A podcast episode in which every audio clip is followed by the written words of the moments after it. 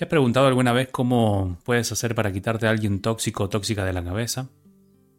¿Alguna vez te ha pasado que no puedes parar de pensar en alguien por lo que hizo, dijo o porque te dejó desconcertado o desconcertada por sus acciones? Cuando alguien nos lastima, a nosotros, a nuestros seres queridos, es posible que se quede atascado en nuestra mente durante más tiempo del que nos gustaría realmente.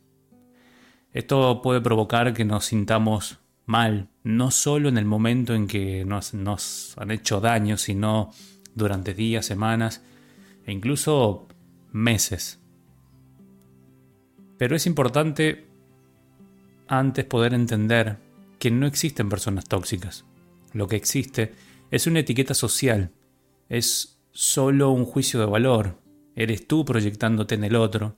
Y dicho esto, es aquí donde te invito a que te preguntes, ¿cuál es la partecita tuya que resuena con la toxicidad del otro, con la supuesta toxicidad de la otra persona?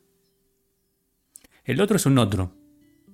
Puede tener comportamientos poco agradables, de acuerdo a su historia de vida. Y sí, todos tenemos una historia y tenemos una vida, ¿no? Y que en la totalidad que habitamos desde ese lugar viene a mostrar o activar tus heridas conscientes e inconscientes, que van a servir para que puedas sanar. Dicho esto, creo que es tiempo de reformular el planteo, ¿no? ¿Cómo puedes quitar de tu mente a quien, con su estar siendo, interfiere en tu paz y tranquilidad emocional?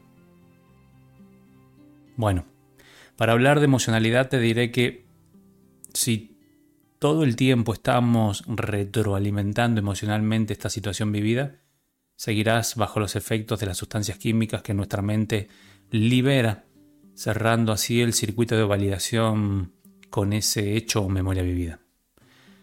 Un dato importante es saber que una emoción químicamente dura aproximadamente entre unos 60 y 90 minutos.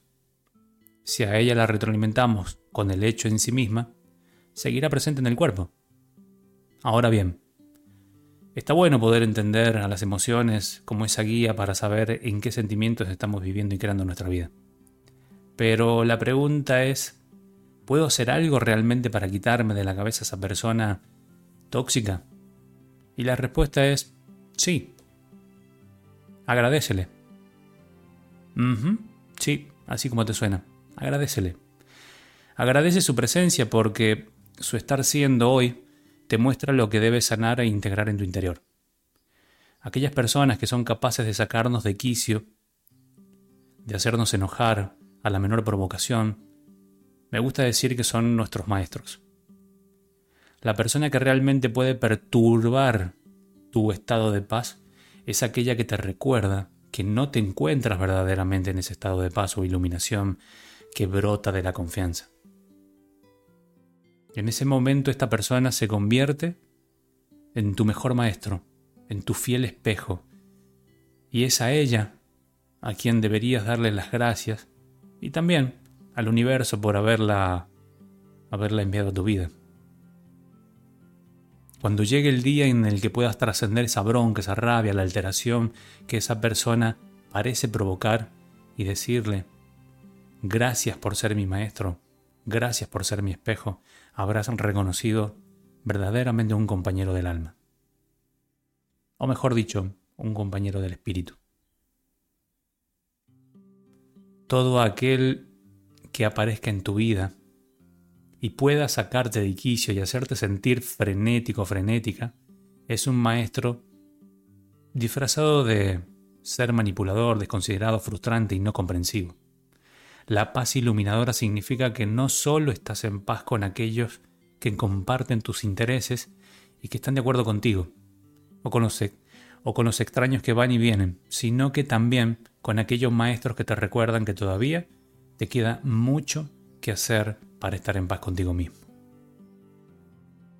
Da las gracias por todos esos grandes maestros espirituales, esos fieles espejos que han aparecido en tu vida en forma de hijos, cónyuges actuales o pasados, vecinos irritantes, molestos, compañeros de trabajo, extraños detestables y a otras personas similares, pues creo que ellos te ayudarán a permanecer en ese estado de paz e iluminación.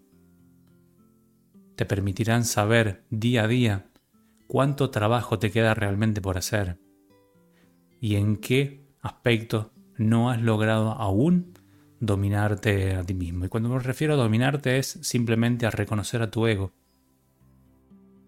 para dejarlo un ratito de costado.